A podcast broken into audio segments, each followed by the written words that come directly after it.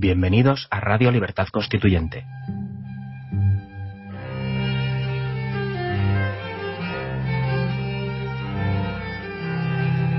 Están escuchando Los Florilegios Diarios de Trevijano.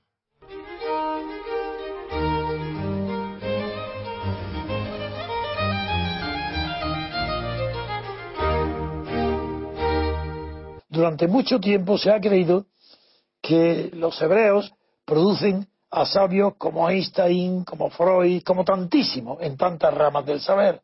A eso es difícil contestar, pero hubo una escuela bastante interesante de humanistas que explotaron eh, la influencia que tiene en el desarrollo cerebral eh, la ciencia de la hermenéutica, la ciencia interpretativa, que es la que tiene que interpretar pues desde un artista para tocar un instrumento, una obra de teatro, a una persona que interprete el mundo, y no digamos a los abogados, a los juristas, basados en la interpretación de la ley. La hermenéutica es una regla tan universal que es imposible entenderse ni hablar sin, sin que la hermenéutica eh, entre por medio. Bien, la religión hebraica enseña a los niños desde la escuela a aprenderse, no digo de memoria, que sí, que además también, sino que acompañado de movimientos eh, constantes, lentos de inclinación del tronco y la cabeza, se aprenden los versículos y aprenden luego de mayores a discutir el significado hermenéutico, la interpretación profunda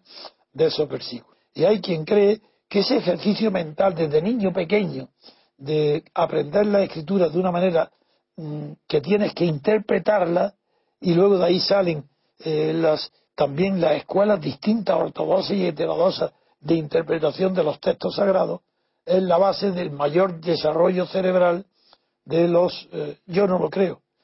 Yo creo que, también, eh, yo no digo que no influya en, la educación del ser humano, que desde muy pronto, muy pronto, pues esté haciendo ejercicios mentales para comprender un texto. Desde luego es verdad que el mayor esfuerzo que requiere la humanidad es entender unos a otros.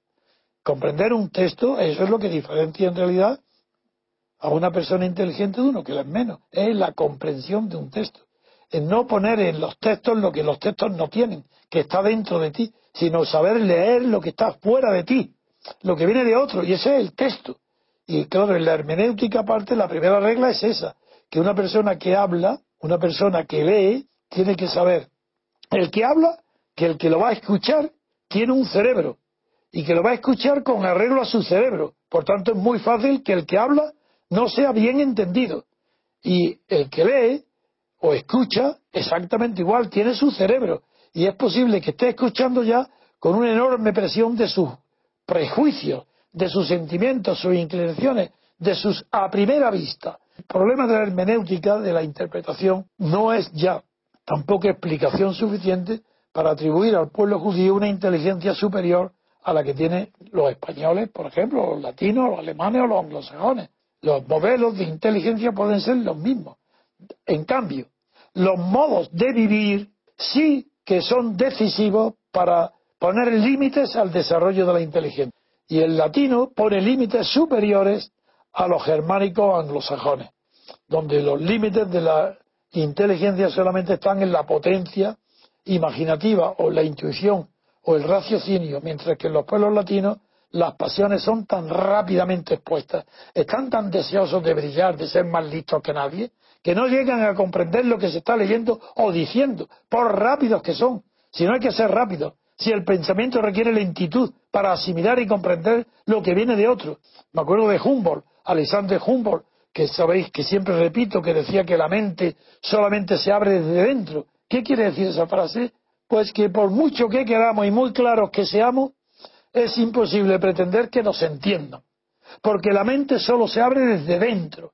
Por eso hay que dar martillazos para que la gente entienda lo que le quieres decir. Tienes que mover, conmover los cerebros ajenos. Si no, no se enteran, porque solamente las pasiones internas son los que los tienen cerrados o los abren.